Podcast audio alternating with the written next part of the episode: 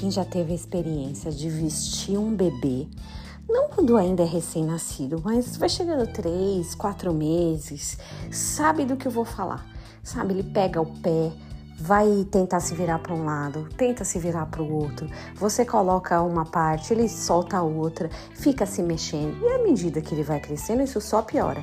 Uma criança de um ano, um ano e meio, que ainda não se veste sozinha, tem que fazer mil e umas peripécias para conseguir colocar uma roupa naquela criança.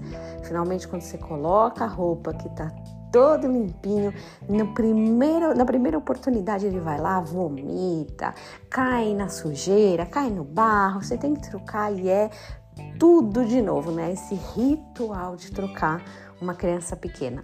E eu tenho recordações, né, que eu acho que isso era uma das coisas que dava bastante trabalho quando eu tinha minhas filhas pequenas, porque justamente elas não paravam, elas não ficavam quietinhas ali para se para serem trocadas, né? Até que com o tempo foram aprendendo a se trocar sozinho. E isso é uma coisa mais fácil, né? Tira esse trabalhão.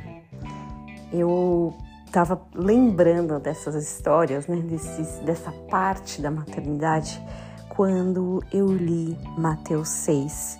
A partir ali do 25 é muito comum, a gente já falou dele em outros contextos, outras partes do versículo, mas a que chama a minha atenção e o que eu queria que você um, se dedicasse hoje.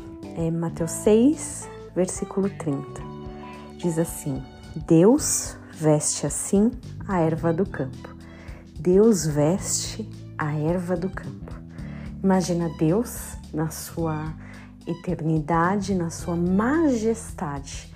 Ele tem o cuidado de vestir a erva do campo, de vestir as flores.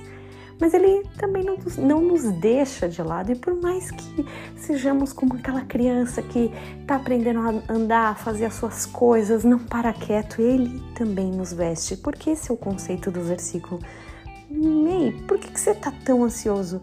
Seu Deus, o teu pai tá lá em cima. Ele veste até a erva do campo. Quanto mais você. Por que, que você tá tão preocupado?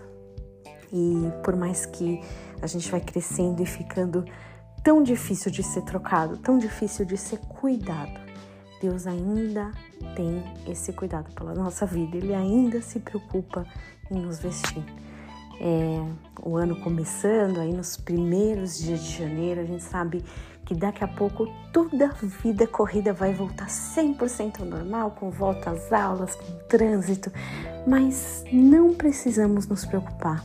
2024 é o ano que o Senhor, assim como os outros, nos vestirá. Tem um dia muito abençoado em nome de Jesus.